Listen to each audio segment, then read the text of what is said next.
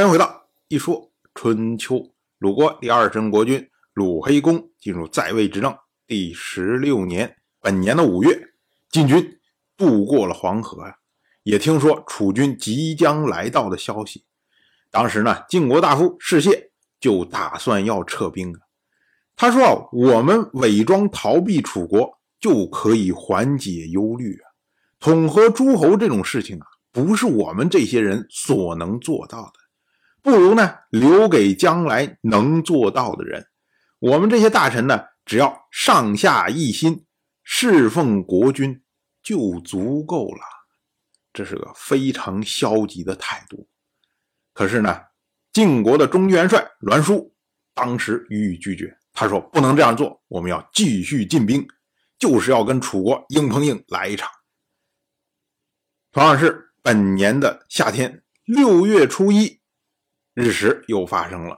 这支日食呢，按照今天的推算，发生在公元前五百七十五年五月九日，是一次日全食。同样是本年的夏天，晋国国君晋州府，他也听说了楚国大军即将到来，他也担心说晋国这边独立应对楚军不利，于是呢，他就派出了晋国的新军将西抽，让他。前往魏国请求援军，紧接着呢，又跑去齐国求援。那么晋州府另外又派出了晋国大夫栾衍前往鲁国请求援兵。那么鲁国大夫仲孙灭看到现在这样国际的形势啊，他说出了自己的判断。他说：“晋国这一次有胜算。”但是我们要说啊。晋国他是四月出兵啊，那么六月的时候，各国才见到求援的使者，所以呢，按照时间上来算呢，那么诸侯是已经来不及和晋军会合了。到了本年的六月，晋楚两军在鄢陵相遇。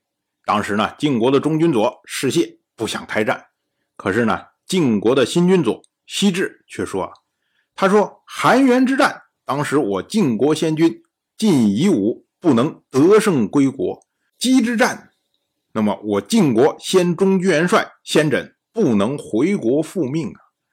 避之战，我晋国的先中军元帅荀林父战败，这些呢都是晋国的耻辱啊。您是谢，您也知道先军们的事迹啊。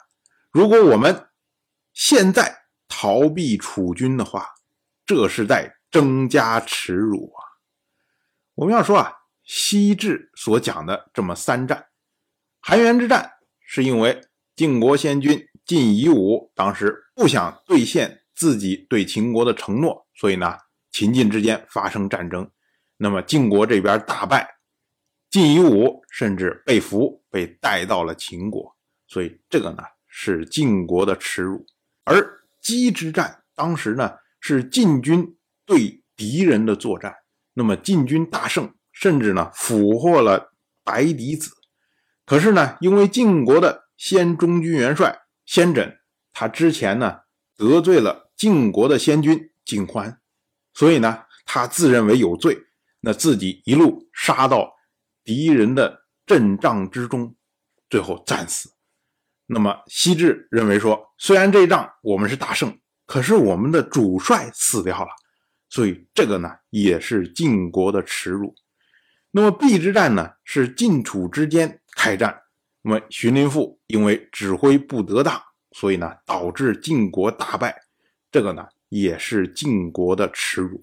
那么西至提出来这么三战呢，就是强调说，如果我们到了阵前又逃避的话。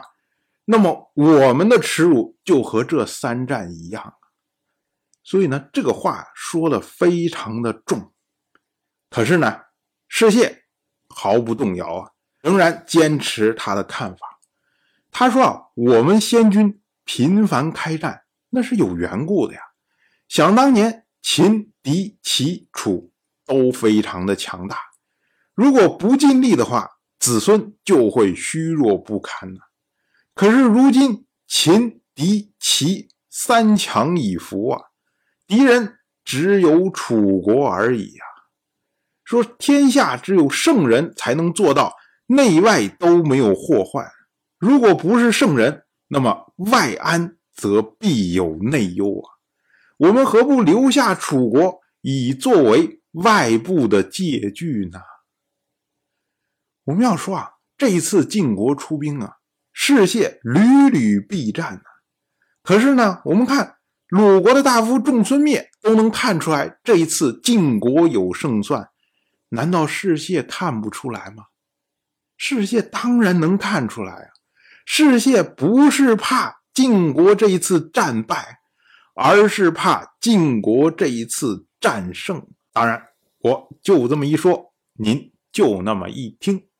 感谢您的耐心陪伴。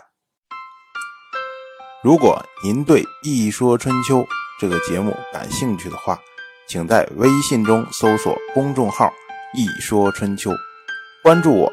您不仅能得到《一说春秋》文字版的推送，还可以直接和我互动交流。